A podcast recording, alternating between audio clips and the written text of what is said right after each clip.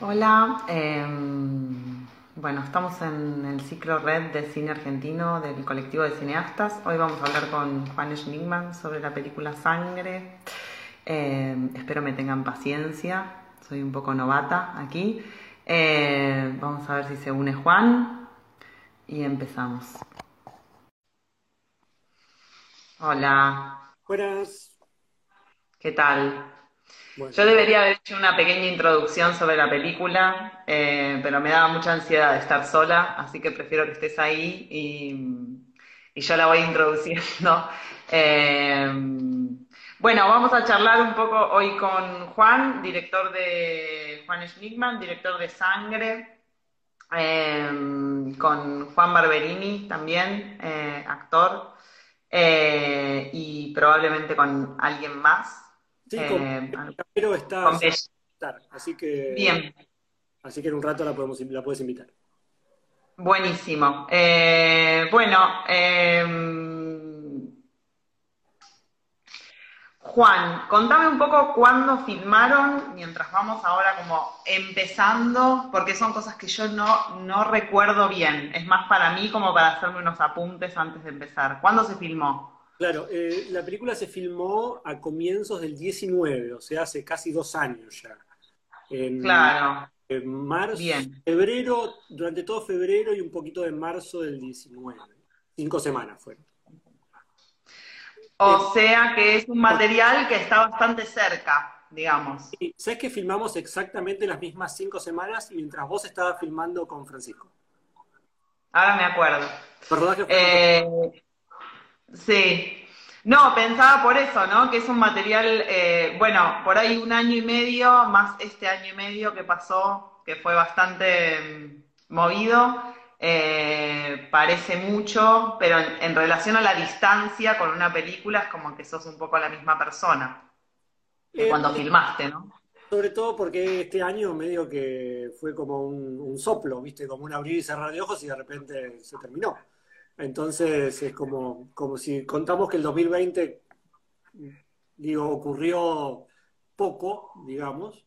Eh, sí, eh, la Claro. siento, sí, es una película que la siento, sí, que la hice hace muy poco, sí, sí, la siento muy cercana. Bien. Bueno, voy a empezar con eh, algunas eh, preguntas como para mm, contar un poco de, la, más en general de la película. Después hablamos un poco con Juan y con Bella y después volvemos eh, contigo. Hay muchos Juanes aquí, así que eh, con Juan Barberini. Eh, bueno, antes que nada, felicitaciones.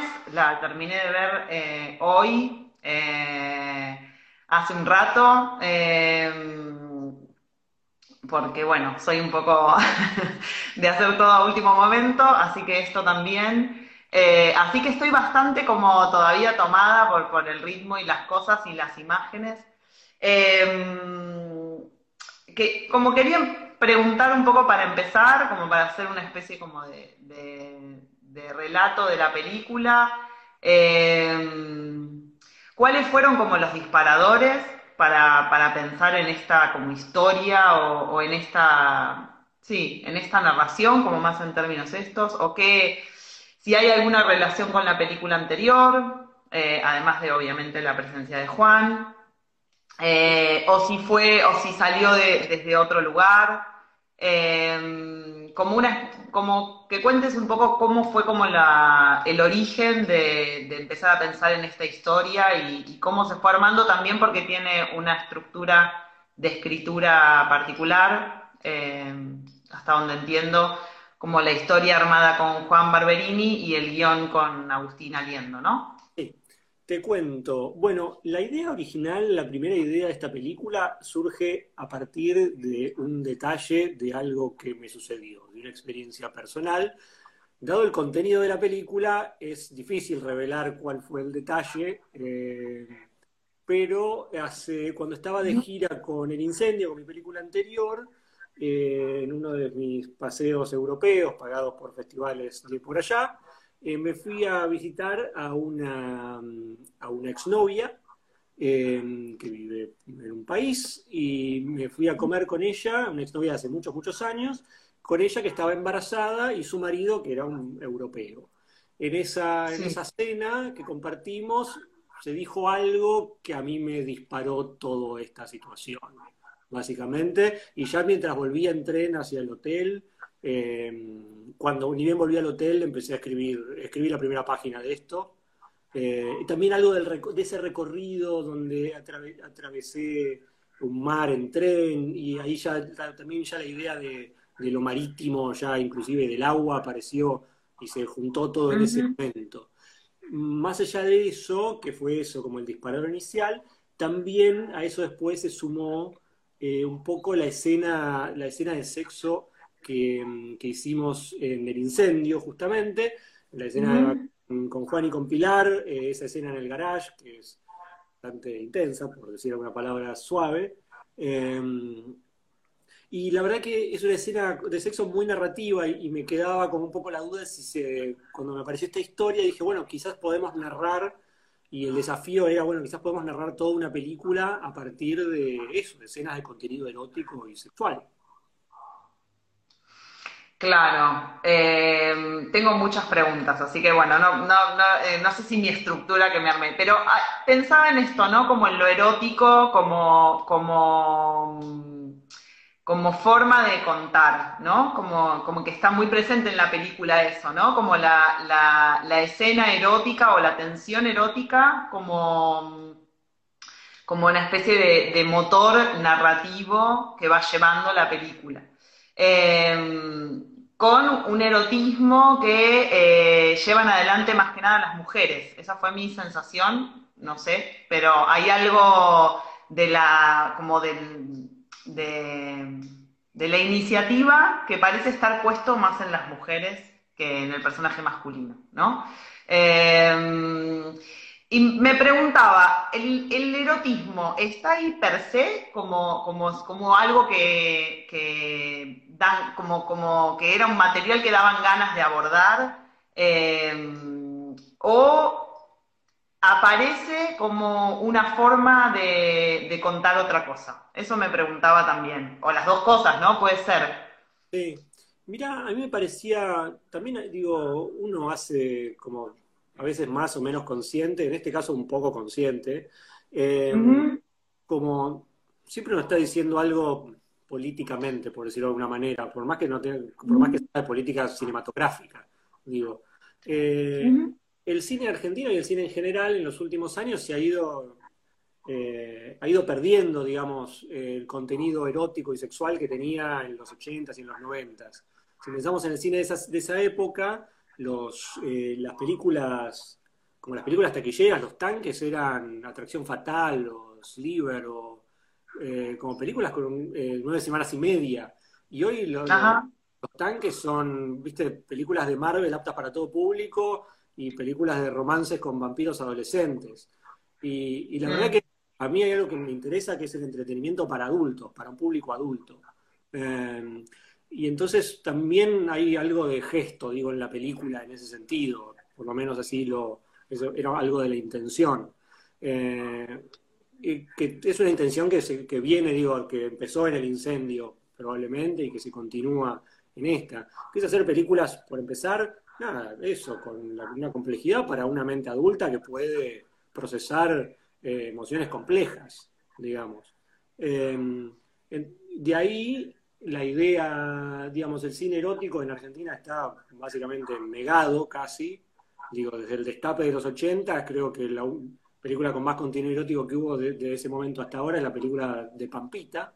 Eh, y entonces, es bastante graciosa, un poco a su pesar y un poco porque quiere.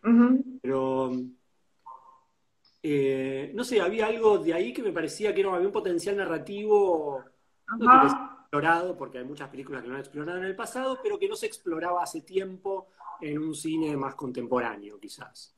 Y había algo que interesaba apostar, un, un desafío también, uno se propone también esos desafíos a la hora de encargar un nuevo proyecto y es parte de lo que a uno lo lleva nada, a sostener los procesos dantescos y ridículos de hacer una película, ¿viste? Yo empecé a escribir esto hace cinco años y ahora estoy hablando de la película. Digo, vos me preguntabas al principio si, me si yo me sentía una persona parecida cuando la filmé. Sí, a cuando la escribí, no. ¿Viste? Claro. Eh, es más, a mí ahora, viéndola, los personajes femeninos me resultan súper pasivos y, machistas, sobre todo los personajes femeninos. Eh, el mm. personaje masculino está claro que es así y era parte de la idea, digo, es el, eh, mm. Pero los personajes femeninos, viéndolo ahora, me llamaron la atención, no los hubiese escrito diferentes, por ejemplo. Bueno, eso tiene un poco que ver con, la demora eterna que es filmar en nuestro país también, donde uno cuando llega a filmar ya tiene otras ideas acerca de las cosas a veces. Claro. Eh, sí, creo que hay una hay una. No, me, interesaba lo de, lo de lo del, lo del erotismo porque siento que juega muchos roles ahí. Además de la, como, además de esto que nombrás, que está buenísimo y que sí, que es bueno, usarlo como, como un material narrativo y como potencia y demás. Em, para mí hay algo también que pasa en relación a los personajes femeninos eh, y una especie de erotismo desbordado que tienen ellas, em, que les, da una fuerza frente a ese, a ese personaje masculino, eh, que sí, que bueno, que me parece que la película plantea desde, desde un punto de vista algunas cuestiones de género que se van como desarrollando, eh, de género digo, de, no de género cinematográfico, sino de, tendríamos que tener dos palabras como en el inglés, que es más fácil. Em, pero, pero sí sentí que había como una especie de. Por eso preguntaba si había algo más eh, en relación a eso, porque hay algo de la. de, de, mujeres eh, como, como, como, unas mujeres muy. Em, muy deseantes. Muy deseantes, muy deseantes, y con mucha claridad de ese deseo. Eh, y hay algo de que, bueno, en todo caso hay, hay, como un castigo desde la mirada masculina hacia ese deseo, desde diferentes miradas masculinas, ¿no? Eh, entonces, eh, sentí que se estaba haciendo también esa pregunta, la, la, película. Por eso sí, a ver si había estado, si habían hablado de eso, si, qué sé yo, cómo, cómo era esa, me estoy metiendo con las preguntas más difíciles al principio. Malísimo, tengo anotado el, barco, todo. Bueno, ya, volveré sobre eso.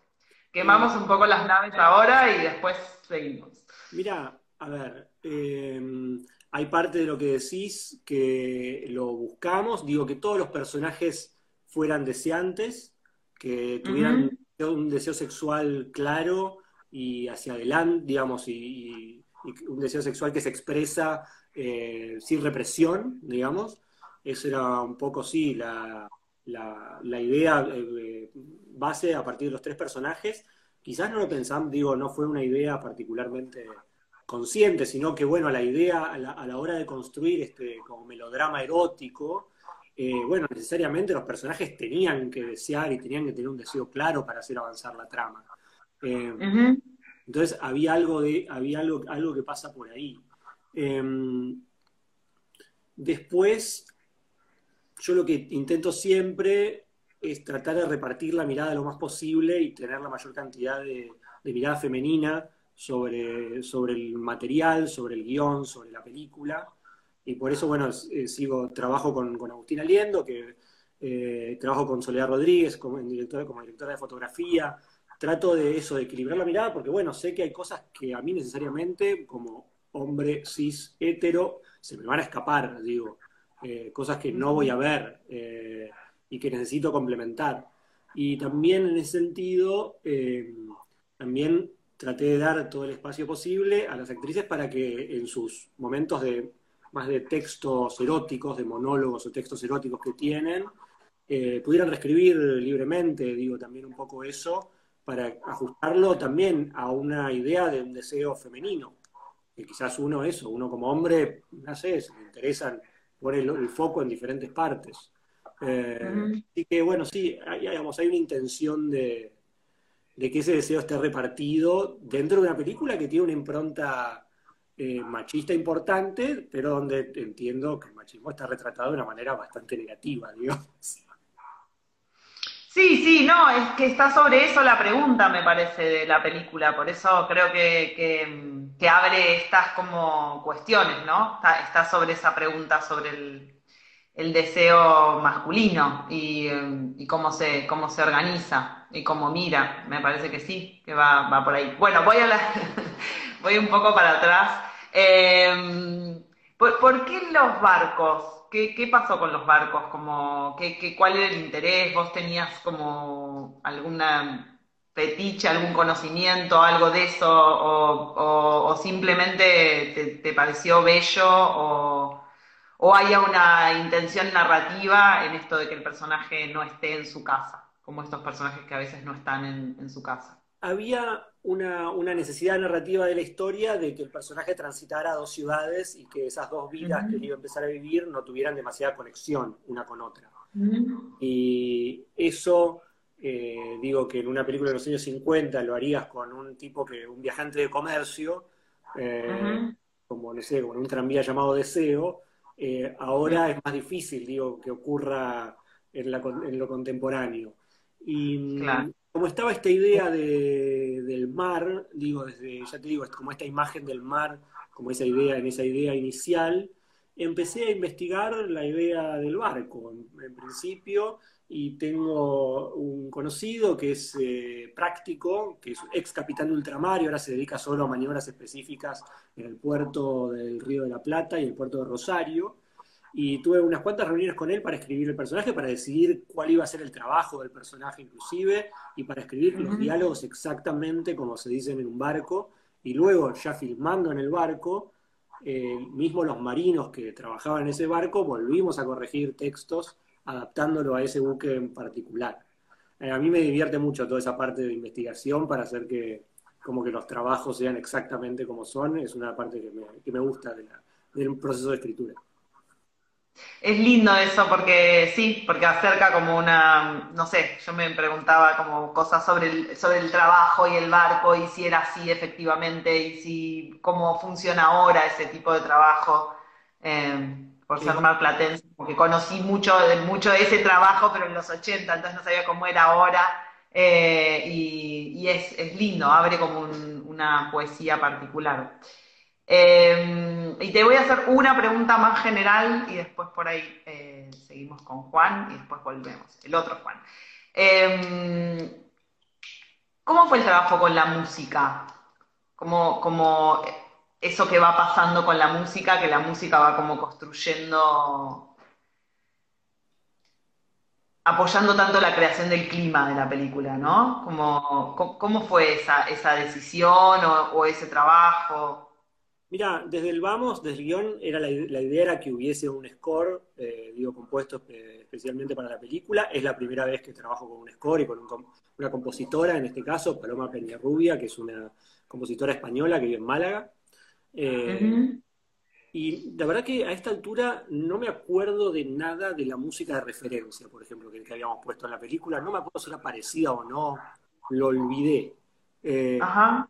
Algunas cosas sí, que ahora, ahora pensándolo me acuerdo de algunas cosas similares, sobre todo en las partes quizás más electrónicas de la, del score, pero después no, el, nivel de, melodrama, digamos, la capa de melodrama que, suma, que suma el score es algo que, que es nada, es obra de, Paloma. Digo, es algo que charlamos, obviamente, eh, que vimos referencias, pero nada, en un momento ya me empezó a mandar, a mandar piezas, las piezas funcionaban bárbaro, eh, empezamos a trabajar en detalles, la verdad que fue una, experiencia muy, muy grata contar con, música original y todo lo que eso suma a la, no sé, a la parte más quizás exagerada y, grasa de la película, diciéndolo de la, con muchísimo amor, grasa como algo bueno inclusive. Eh, como la película, hay momentos de que tanto la puesta en escena como la música están picando allá arriba, ¿viste? Eh, y me parece que es algo lindo. A mí me gusta como idea de género, del género melodrama, esta exaltación absoluta de las emociones. Y me parece que es algo que, no sé, a mí me gusta cómo funciona, por lo menos en la película. Claro, algo de eso, de la, de la decisión de, que la música vaya como... Eh, creo que lo que está bueno es que va exaltando emociones y a veces son emociones que todavía no están en el material, pero que el material nos hace intuir que van a llegar en algún momento.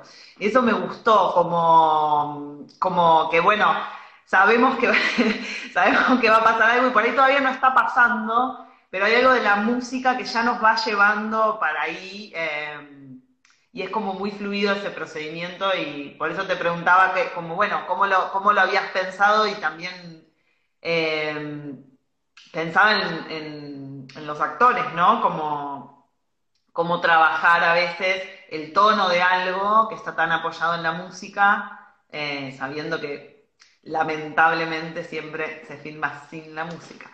Eh, digo, ¿cómo, cómo, cómo fue ese como ese tono que suma la música, em, que está en el clima de las escenas, cómo se, se, fue armando. Mirá, eh, ahí es una linda pregunta para hacerle a los actores, esa, por empezar. La voy a hacer también. ¿Cómo se vieron ellos después con toda esa música agregada, lo que ellos estaban haciendo? Eh, yo en alguna medida lo tenía bastante presente, digo, a la hora, a la hora de filmar, sabía que había una música que iba a acompañar y, y levantar o exagerar eso que estaba pasando en actuación. E inclusive que iba a seguir acompañando también lo que hicimos en algunas locaciones, digo que son la locación de los donde hay encuentros, eh, los encuentros actuales con el personaje de Gabriela. Eh, es una locación con paredes rojas, con arabescos, digo, todo estaba puesto un poco en función del melodrama, digamos, en el sentido de que todo exaltara la, emoción y la intensidad. Bien. Bueno, entonces sigo con, con Juan y después con Vela y después volvemos a, ti. Hola, Eri. Hola. ¿Cómo anda? Qué bigotudo. Qué bigotudo, sí. Y tenés un aro, perdón, este, este exceso de confianza, ah. pero no te, no había visto, tenés un look eh, muy distinto al de la película, porque la vi hoy y estabas ahí más, eh, más barbudo y todo. Otro tipo. Otra persona, muy bien, un actor camaleónico, Barberini. No tengo nada que ver con el de la película, no soy así yo. ah, muy bien. Sos un gemelo. Bueno, estábamos ahí charlando con Juan y llegamos a un punto de, la pregunta. Bueno, antes que nada, felicitaciones. Eh, me gustó mucho y, me gustó mucho los climas y todo. Bueno, la vi hoy, así que estoy dando las felicitaciones en vivo. Em, no, estábamos recién eh, charlando con Juan una pregunta que estaba buena como para seguir pensando eh, que es como, como los climas de la película se van construyendo mucho con la música y se va armando algo del, registro de actuación que parece estar muy apoyado en la música porque sobre todo eh, hay como una gran parte de la película donde no, no parece pasar tanto, pero ustedes van narrando, y sobre todo tu personaje, como con ciertos afueras y cosas, Em, como cierta sordidez o preocupación o algo que no se entiende cuál es el problema, ¿no? Como si lo mismo que pasa pudiera ser vivido de mejor humor, pero, pero es vivido de una manera como que, hace pensar que hay algo detrás. Em, entonces, bueno, pensaba cómo, cómo, si querés contar un poco cómo trabajaste ese registro, qué, qué, qué pensabas o qué, no sé, qué trabajo de imágenes hiciste como para, estar en ese estado que va contando como algo que, no necesariamente es lo que está pasando al principio, sobre todo en las escenas. Sí, con relación a la música, lo que hablaban recién con Juan y todo, y esto que me decís, eh, la verdad es que yo no lo tuve muy en cuenta. Eh, hmm sabía que iba a tener música la película porque la habíamos hablado con Juan, pero no me interesé mucho en saber. Digo, no, no, lo molesté mucho a Juan con eso. Como yo traté de actuar lo mejor posible para que él después haga lo que quiera. sí recuerdo momentos en que recuerdo decirle a Juan en, algunas escenas, decirle, che, no es demasiado intenso esto que estoy haciendo, y Juan decirme, es con música, y no te preocupes. Y entonces, mm. está bien eso, como la, conciencia de que iba a haber, em, de que iba a estar eso, de repente me, lo único que em, para lo que me servía es como para tener un colchoncito en el que soltarse, digamos, decir, bueno, esto va a estar apoyado, no es que voy a estar en el aire haciendo esto, va a estar apoyado por cosas. Que son cosas que, si bien, por supuesto, en una película sea música o cualquier otra cosa, están, quiero decir, hay un montón de elementos, no es solamente la actuación, pero a veces los actores, vos lo sabrás, en el plano uno se siente medio solo. Eh, porque bueno, no, no, se está escuchando como se escucha después la película, no está la música, uno no está del todo bien. Bueno, entonces eso me servía para eso. Y después, en cuanto al recorrido, me parece que fue bastante ventajoso en este caso para mí que fui parte de la escritura de la película. Entonces, cuando llegamos a filmar, yo tenía bastante claro cuál era el recorrido del personaje y qué era lo que pretendíamos contar desde el, desde el inicio, desde que se empezó a escribir la película. Eh, de hecho, yo formé parte de la escritura de la película del principio, digamos, de, las primeras, de las primeras escaletas, casi más que nada del armado del personaje. Entonces lo traía bastante claro. Eh, y eso ayudó bastante. Pero mm, la verdad es que no, en esto que decís, de, o esto que hablabas con Juan, de que de repente hay ciertos elementos como la música o, o quizá la actuación que de alguna manera empiezan a anticipar algo que todavía no está sucediendo, pero que va a pasar, yo verdaderamente no lo tuve tan en cuenta en el rodaje. Mi mayor preocupación en el rodaje era si yo no estaba haciendo de menos. O sea, yo entendí mm. Que en mi trabajo necesitaba eh, yo dejar trabajar a la narrativa de la película, que es muy fuerte, que avanza vertiginosa, que tiene digo que, que, si bien mi personaje es como el que va haciendo el nexo entre y va cosiendo toda la historia, hay otros, otros protagonismos fuertes que son las dos protagonistas mujeres, hay otras situaciones, y que es un montón de información y que yo tenía que confiar en que la película, en que la narrativa vaya construyendo, y para eso yo no... Eh, no exacerbarme en toda esa intensidad que la película me proponía a mí, que el guion me proponía. Entonces mi, gran preocupación era, bueno, por ahí me estoy quedando, me estoy quedando corto muchas veces.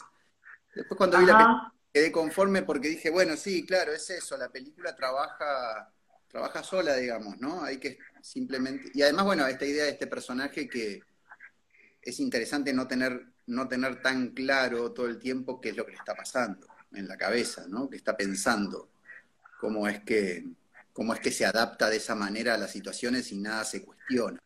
También yo la pensé siempre desde el inicio como un como tendiendo un paralelo así como muy pretencioso y como una jabalina que tiró muy, muy, muy lejos.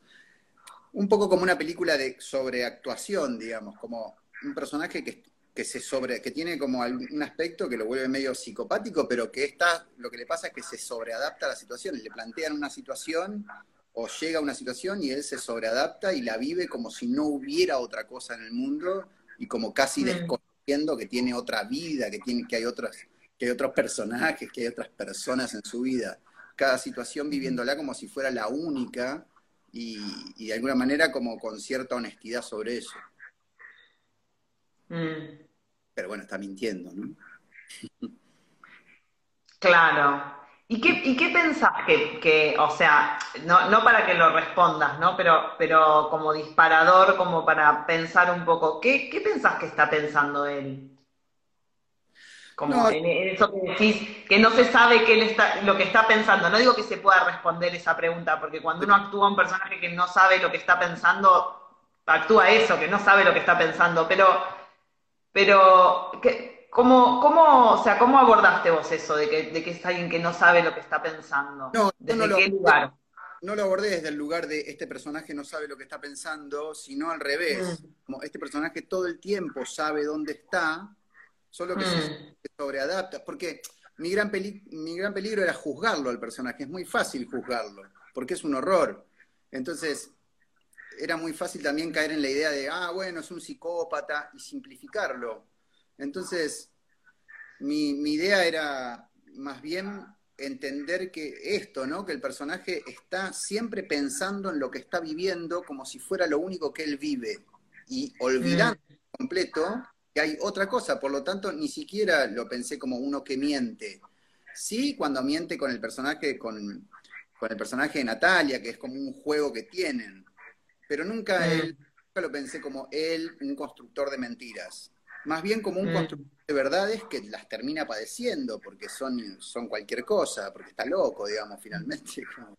se cree todo lo que vive como si fuera una realidad posible y no, está viviendo muchas a la vez. Pero lo pensé mm como, bueno, en cada situación él está presente verdaderamente en esa situación y olvida lo otro. No está pensando, no está curando mentiras. Porque si no, entraba en una situación de juzgarlo. Mm. Y además yo tenía que... No, no, eso... Sí, está claro que no, que, no está ese juicio y, está bueno también.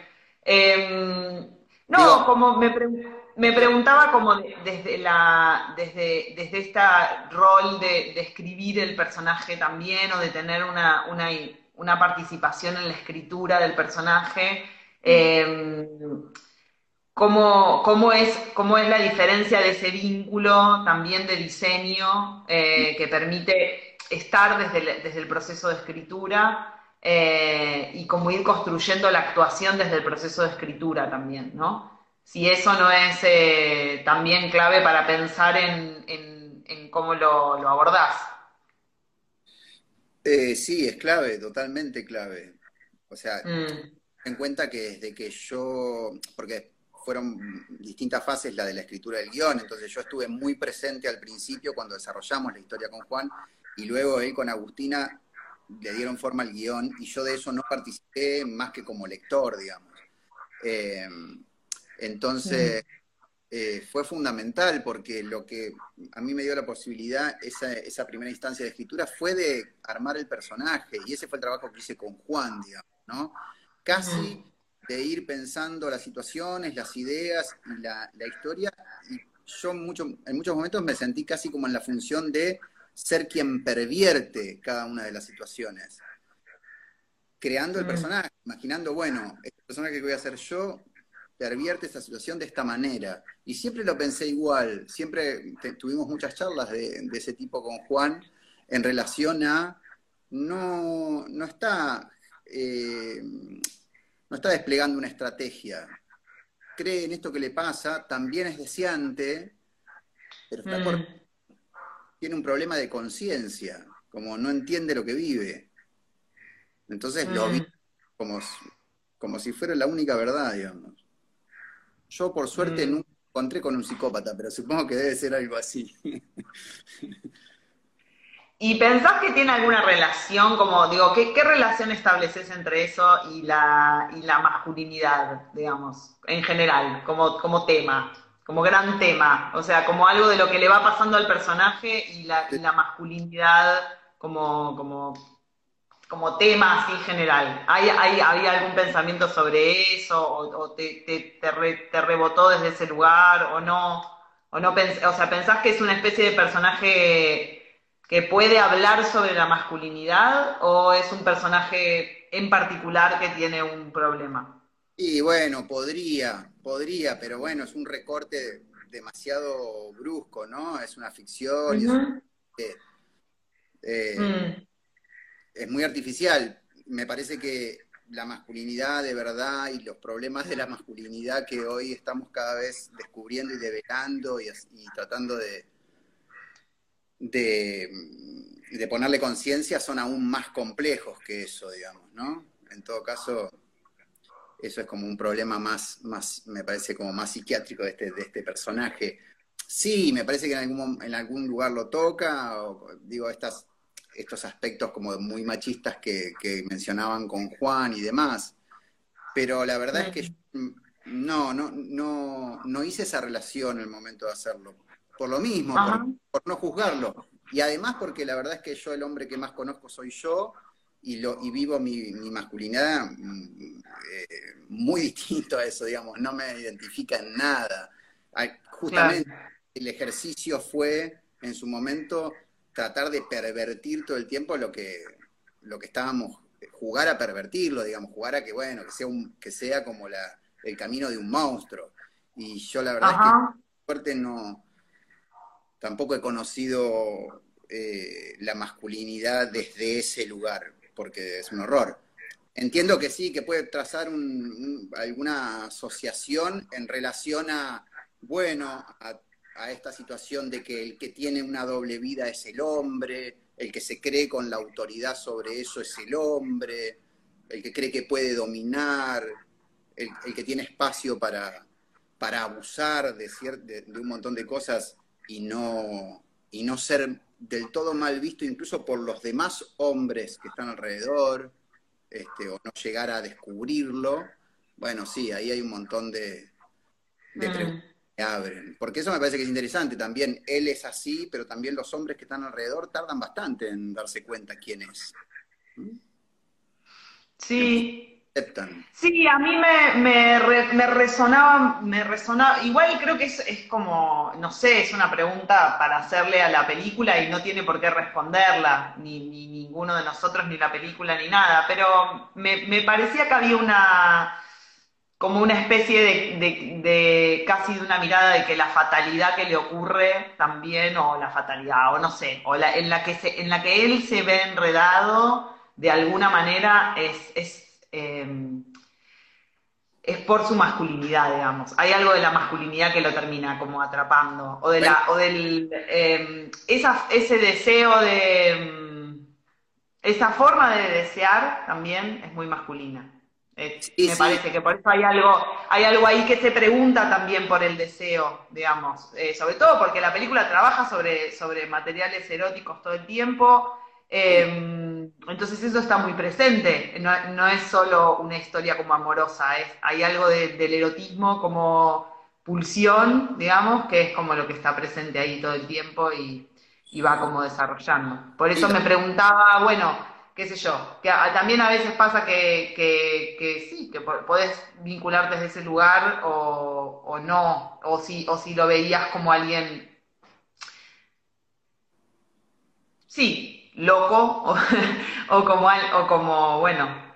Claro, puedo, puedo hacer. como, quien dice. Sí, puedo hacer asociaciones en relación a esto que decís totalmente, me parece que están. Lo que pasa es que yo, eh, yo en relación a ese personaje, no me puse en ese plan porque si no lo hubiera juzgado, y en todo caso lo veo más como del lado de la enfermedad, que puede contener todo, pero es como una exacerbación. Mm. Y, al mismo tiempo una simplificación si fuéramos a, la idea de la masculinidad en general, digamos. Pero está bueno esto que decís, incluso en todas las situaciones eróticas está muy marcado lo dominante de él, digamos, como no deja espacio, ¿no? Como, pero, pero bueno, también tiene bastante que ver en la película, si bien caben estas, estas, estas ideas, también tiene que ver con algo de la voracidad del personaje, digamos, que es necesario para que lo lleve a donde lo lleva, ¿no? Claro. Nadie se va a pesa tan fuerte contra la pared si no, si tiene un poco más de conciencia que este personaje, ¿no? Sí, sí. Mm. me da la sensación que el personaje, si bien puede hacer lugar y en la película todo esto, no es un personaje que trate ese tema, digamos. Porque, sobre todo porque me parece que ese tema es muchísimo más complejo que este personaje. Em, sí, no, no, claro, seguro. Em, creo que, toca el tema, bueno, como, como que es inevitable también en este momento ver eh, algo, de, un material de este tipo, o por lo menos para mí, y no pensar en en dónde, en dónde están los hombres en este momento, ¿no? Como desde dónde pueden contar o desde dónde pueden también pensar o desde dónde puede como aparecer em, esa, esa, reflexión. Sí, totalmente. Em, sí. Em, y ¿Ensayaron? ¿Cómo fue? ¿Trabajaste con dos, dos compañeras de otros países? ¿Qué, qué, ¿Cómo fue, digamos? ¿Se encontraron, se vieron, se conocieron ahí? Eso me da Eh, curiosidad también. Mira, recuerdo que, que Vela vino un tiempo antes del rodaje y tuvimos algunos ensayos, algunas lecturas, eh, y fue muy fácil, como que en- rápidamente creo que entendimos qué era lo que había que hacer.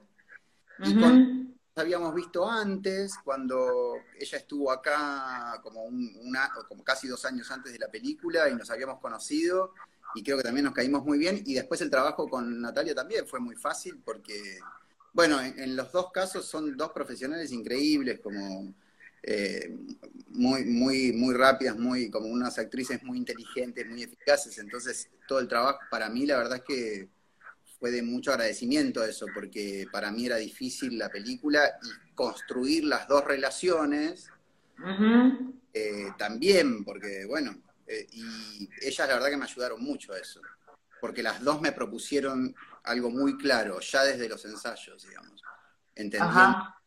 La, la mirada de- sobre el guion de cada una fue muy, muy afilada, ¿viste? Como eh, a, a mí me facilitó mucho que ellas me propongan como, bueno, eh, de- desde acá me enfrento a vos, este es nuestro encuentro, ok, perfecto. A mí me abrió un campo para actuar este, muy, muy generoso de parte de ellas, digamos. Buenísimo. No hubo, no Bueno. hubo ensayos, digamos. No hubo mucho ensayo. Fue No. así como. mm. No Bueno, muy bien. Felicitaciones. Bueno, me acabo de dar cuenta que me, me estoy yendo, soy una pésima entrevistadora con el tema del tiempo. Hola. Hola, Hola, Bela, Muy gracias por sumarte. Bueno, eh, nada, felicitaciones. No, no, no te conocía, no, no te había visto y la verdad que me pareciste una actriz hermosa y muy eh, presente y sensible, así que eh, felicitaciones. ay, gracias, muchas gracias. Eh, bueno, te voy a preguntar. en cuanto a los chicos porque mi, mi español es muy raso, no tengo un vocabulario extenso, entonces voy a hablar como un portuñol. Muy bien. Eh, voy a tratar de ser, eh, de hablar despacio para que nos entendamos y mm, lamento no poder hablar en portugués. Eh, me encantaría. Eh, bueno, eh, ¿querés contarme un poco de, la lectura del guion? ¿Qué te pareció? ¿Qué, imágenes te aparecieron? Eh, ¿qué te gustó, digamos? Eh, antes de, de tener el primer contacto con el guion, yo hablé con Juan eh. Schnittman. Estaba en nordeste de Brasil de vacaciones. hablamos por vídeo, eh, fue una conversa muy buena, muy interesante. Y después cuando estaba con el rutero, el guion, eh, a mí me encanta mucho la, la oscuridad de donde la, la mente humana puede llegar. Y entonces me, me, me- me- ay, me quedé con mucha gana de hacerlo, de, de entrar en esta historia.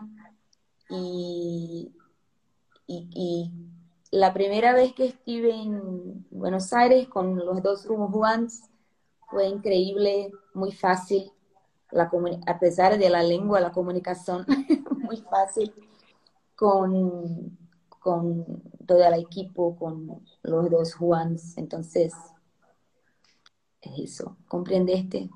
Muy malo. Bien. Muy bien. Sí, perfecto. Hablas muy bien español. Vamos. Sí, sí. Eh, bueno, y eh,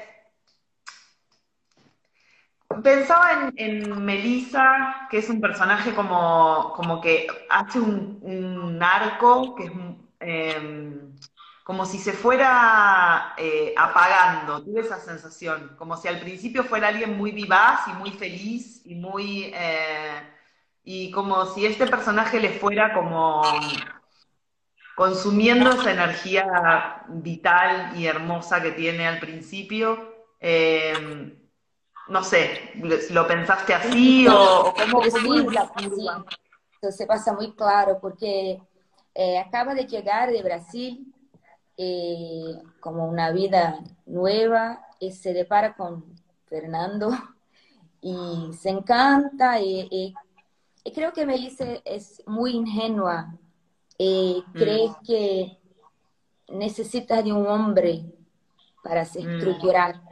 Eso fue, fue, una de las cosas que me encantó también de hacer, como estas chicas que, que creo que todo lo que Fernando y Melissa son como muy solitarios, ¿se dice en español? Solitarios. Como solos, solitarios o solos. Solitarios, está muy solitarios, bien. Muy solitarios, porque Melissa acaba se, estando con un novio que no conoce, no conoce a la persona que está durmiendo a su lado. Entonces eso eh, es como se va sugando toda su energía, porque crees que tienes que dar mucho y no, no hay, hay poco que de vuelta así. Y, y, la cuestión de los sexos es como si dice que, esa necesidad de dar placer para el hombre, para su novio, más de que tener placer. Entonces esto también en la escena de sexo me pensé que era como una de esas chicas que, que piensan más en hacer una performance como en las películas pornográficas para agradar al hombre, para mantener este hombre. Y eso se va, se va, se va indo, no sé si existe esta palabra en español, se va indo, eh, se distanciando, porque Fernando va cada vez más con la obsesión por Gabriela y por este bebé. Entonces, spoiler. Entonces creo que la luz de Melissa se va apagando poco a poco con esto, con todo eso que se da tanto y no hay otra persona que no mm. conoce, piensa que conoce, pero no conoce. Es muy triste, muy solitario, ¿no?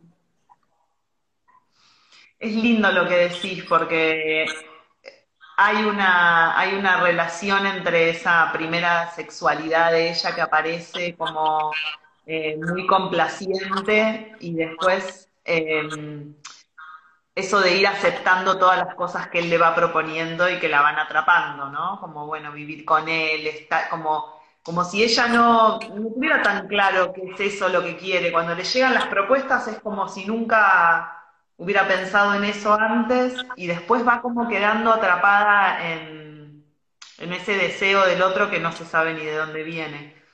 Sí, creo que en esa escena en que, en que Fernando dice que, que quería un hijo, mm. eh, eh, eh, pienso que es como, casi se convence que es su deseo, pero en ese momento se ve que no está exactamente haciendo decisiones por tu vida, está como viviendo para esta otra persona que en, otra, en otro país, que es como su, su base, su, su, fundación.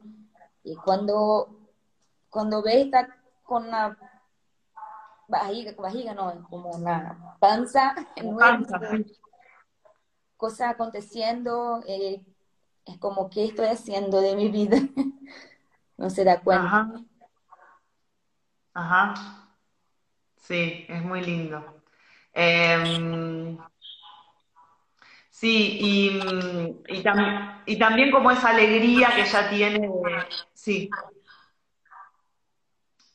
esa alegría que ella tiene, que, que comparte con, su familia y con sus amigos, como si eso se fuera oscureciendo en el vínculo con él em, y, y quedándose como cada vez más sola, bueno, hasta estar eh, como sola y al final no voy a spoilear, pero eh, como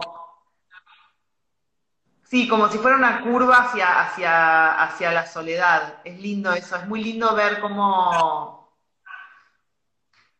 cómo le va sacando como, como chispas al personaje.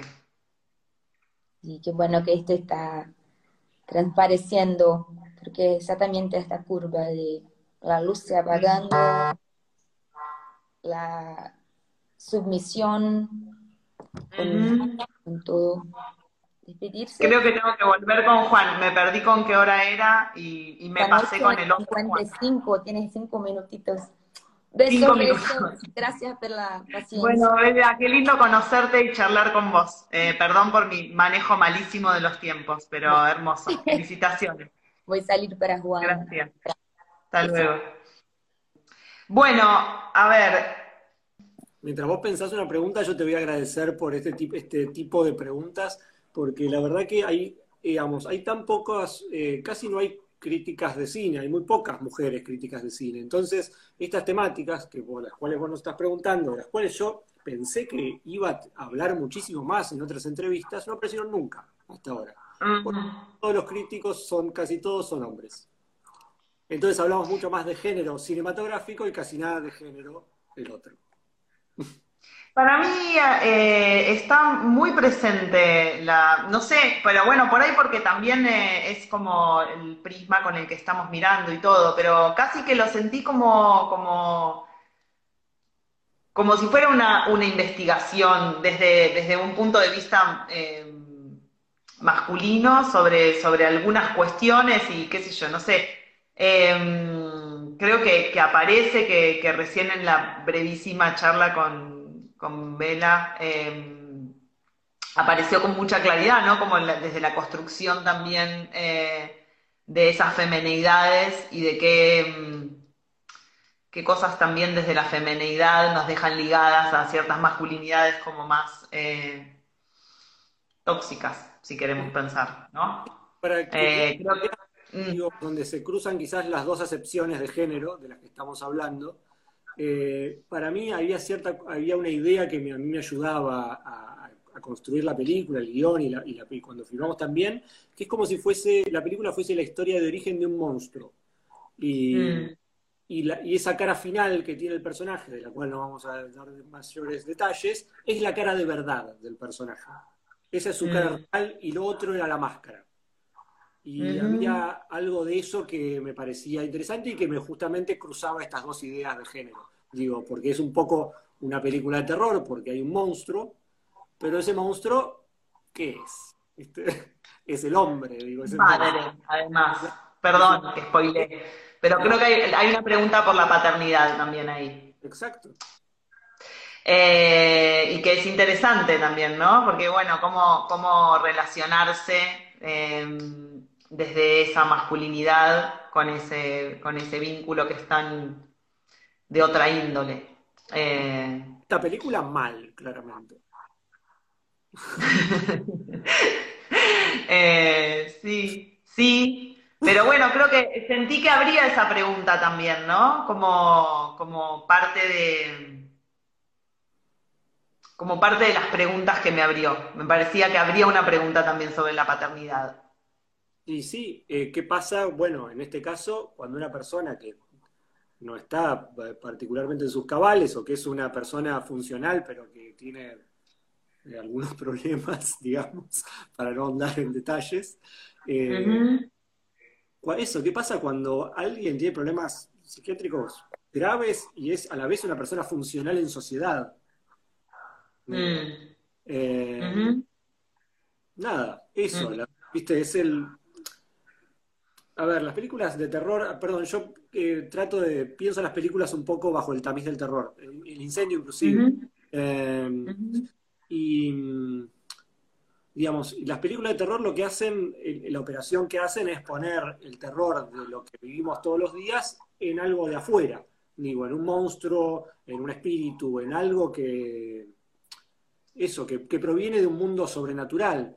Em, y los monstruos de verdad que hay en el mundo son estos, son más parecidos a este, ¿viste? Eh, es como una especie de, película de terror naturalista, ¿viste?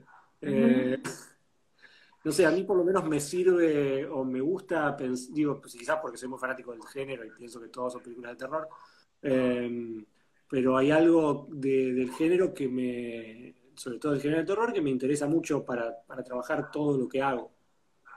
Mm. Sí, hay algo del, erotismo que es terrorífico también. digo, hay mucha relación entre el erotismo y el terror en el cine, y yo sentí que en el momento la película plantea algo, sobre todo en el personaje de, Natalia, ¿no? Como, como de ese erotismo desbordado de ella, como, como un monstruo, ¿no? Como un monstruo que habría, o si o como si él percibiera que ese erotismo desbordado de ella es una cosa monstruosa que lo mantiene atado a su monstruo, ¿no? Como algo de eso, como él, él se, percibe como un monstruo y cree que ella debe, o sea, debe seguir al lado de él porque, porque ella tiene ese rasgo que desde la mirada de él es monstruoso también, de alguna manera, aunque él esté ligado a eso, ¿no? Eh, y ahí se me ligaba con la idea de la paternidad como posesión, ¿no? Como una forma masculina de posesión. Absolutamente. bueno. Eh, sí, sí, es un personaje al que se le empieza a mezclar todo, cosas horribles, se le empieza a mezclar. Se le juega, y es una, una película que tiene una mirada masculina sobre temas eminentemente femeninos, digo también, como es el embarazo. Eh, mm. Que pone el foco de una manera que, bueno, que sí, que no es muy cómoda, digo, hoy por hoy. Eh, y que hace cinco años, si hubiese, cuando empecé a escribir, no, no consideraba, porque no eran temas que estuvieran tan considerados, esa es la verdad también. Eh, claro. Y es alucinante mm. como nada, como, como la visión, digo, me pasó con un mediometraje que, que estrené también este, este año, con, también actúa Juan, que también está filmado en el 17 y y está digo, y es una, es una película que hicimos, un mediometraje que hicimos de alguna manera como investigación de, para esta película. Eh, nosotros con Juan venimos hablando mucho en eh, acerca de cómo encarar las escenas de intimidad y de sexo en el cine. Digo, cuáles eran las estrategias posibles para que eso eh, fuera un éxito, o fuera lo mejor posible, lo más cómodo posible para todos y que tuviera un buen resultado. Y cuando a la hora de hacer ese mediometraje decidimos hacer un personaje que hace absolutamente todo lo contrario el que encarna a Juan. Juan hace de un director que dirige una película con dos actores jóvenes y hace todas las cosas opuestas a las que veníamos charlando con Juan eh, para filmar esta otra película. Em, mm. Entonces, nada, es un, eh, es un tema, nada, que evidentemente, digo, yo no soy, no sé hasta qué punto soy consciente de los temas que trato, eh, uno seguía un poco por impulsos, como eh, bueno, en gran medida en el arte, digo, no sé, yo no soy particularmente cerebral a la hora de pensar qué tipo de proyecto voy a hacer, si no soy a la hora de desarrollarlo. Em, pero sí, los temas eh, de género y de abuso, de abuso de poder, de abuso sexual, digo, porque en la película en, Sangre hay, hay, situación de abuso sexual directamente enmascarado dentro de una pareja, digo, pero hay una escena del personaje de Fernando con el personaje de Melissa, que es el personaje de Vela, que es una situación de abuso sexual. Eh, pero cuando la escribí, no, digo, cuando la escribimos, no, no sé, no estaba, no era tan claro. Digo, es clarísimo. No era tan claro porque no estaba en el discurso y no había, eh, no se había escrito tanto sobre el tema, no se había hablado tanto sobre el tema. Y a mí me parece bastante fascinante, digo, todo lo que está ocurriendo con esto, me hace replantear un montón de cosas, obviamente, a la hora, a la hora de filmar, no para hacer cosas más eh, amables, agradables o cómodas, a mí la verdad que eso no es particularmente lo que me interese, eh, pero sí para tener una conciencia un poco más aguda, obviamente, sobre los materiales que uno trata. Mm. Sí, em, sí, eh, o sea, claro, a, todos nos va pasando un poco que producimos y después la época avanza un poco, pero está bueno también porque aparecen lecturas sobre los materiales o porque tal vez de alguna manera ya estábamos dialogando con eso y no lo habíamos pensado. Y mejor si no lo pensamos, porque también uno se pone un poco más direccional.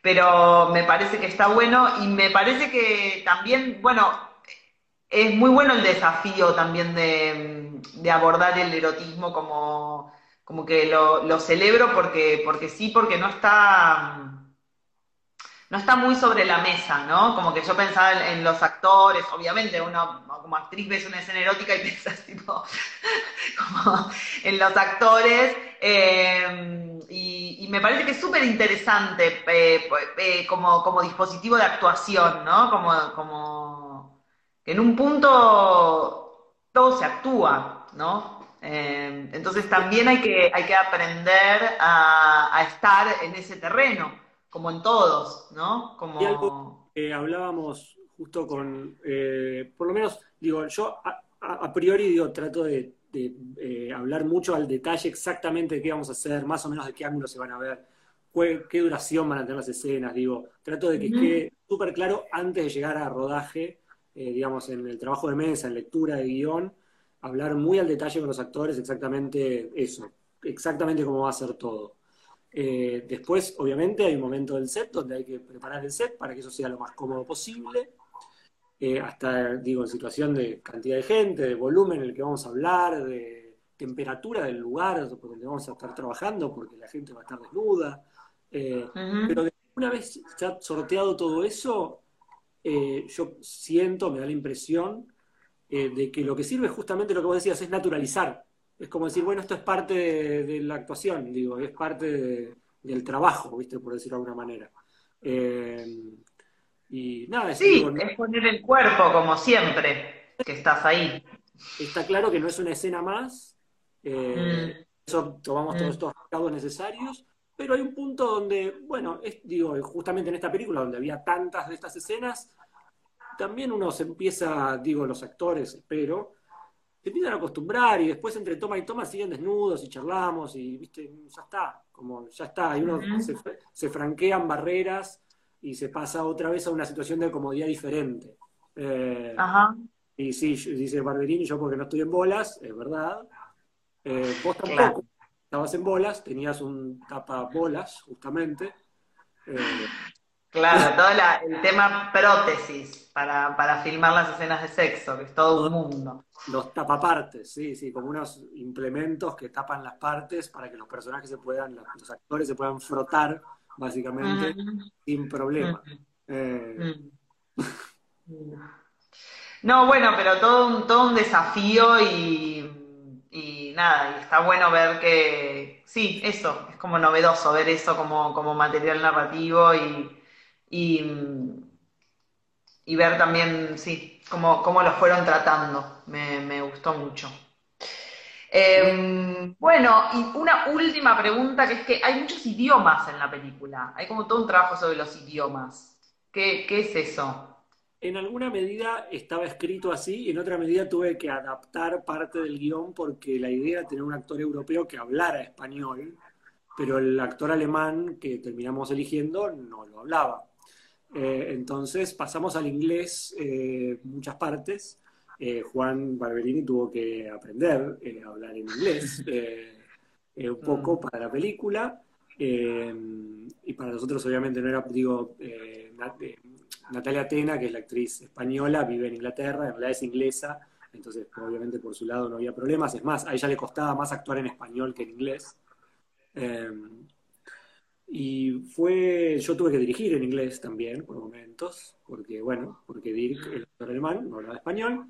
Em, y ahí, para mí se armó algo, a mí me interesa lo que se armó musicalmente, por decirlo de alguna manera, con las, eh, con las voces, con los diferentes tonos y los cambios eh, repentinos de voz. Y también había algo de la idea de los personajes migrantes, que, que fueran personajes un poco solitarios, ¿viste? Sin mucho, sin mucho contexto social, sin mucha red social Em, eh, sí, sí, hablando pésimo, bueno, estoy, doy fe de eso. Em, se lo escucha muy bien, yo no, no, voy a juzgar. Se lo escucha muy, muy angloparlante eh, había algo de esa, de esa idea de, personajes medio solitarios y, digamos, y el que no puedan hablar en los mismos idiomas aportaba un poco esa idea de soledad de los personajes, sobre todo, por ejemplo, al comienzo de la relación de Fernando con Melissa, con la brasilera, directamente no se entienden. Digo, dicen cosas y no saben qué está diciendo uno el otro y su relación empieza en un, como una especie de equívoco constante. Y, mm. y, había algo de eso también que era interesante, porque es una relación que empieza por una atracción como meramente física, si querés. Eh, y quizás nunca pasa particularmente de ahí, eh, pero más allá de la comodidad del personaje de Fernando por como tener una novia, ¿viste? Fija en su casa. Eh, así que sí, había algo interesante que nos interesaba un poco, de la, que aportaba algo de la, de la soledad y la confusión. de los personajes, esas diferentes músicas. Bueno, bueno, muchas gracias, ¿eh? Estuvo re bueno. Bueno, y vean la película, la recomiendo. Acá, mi primer día de entrevistadora, ya recomiendo. bueno, gracias. Gracias a todos los que estuvieron del otro lado, a mis compañeros del colectivo de cineastas por este espacio y gracias a vos, Eli, una vez más. Bueno, chao, gracias. Adiós.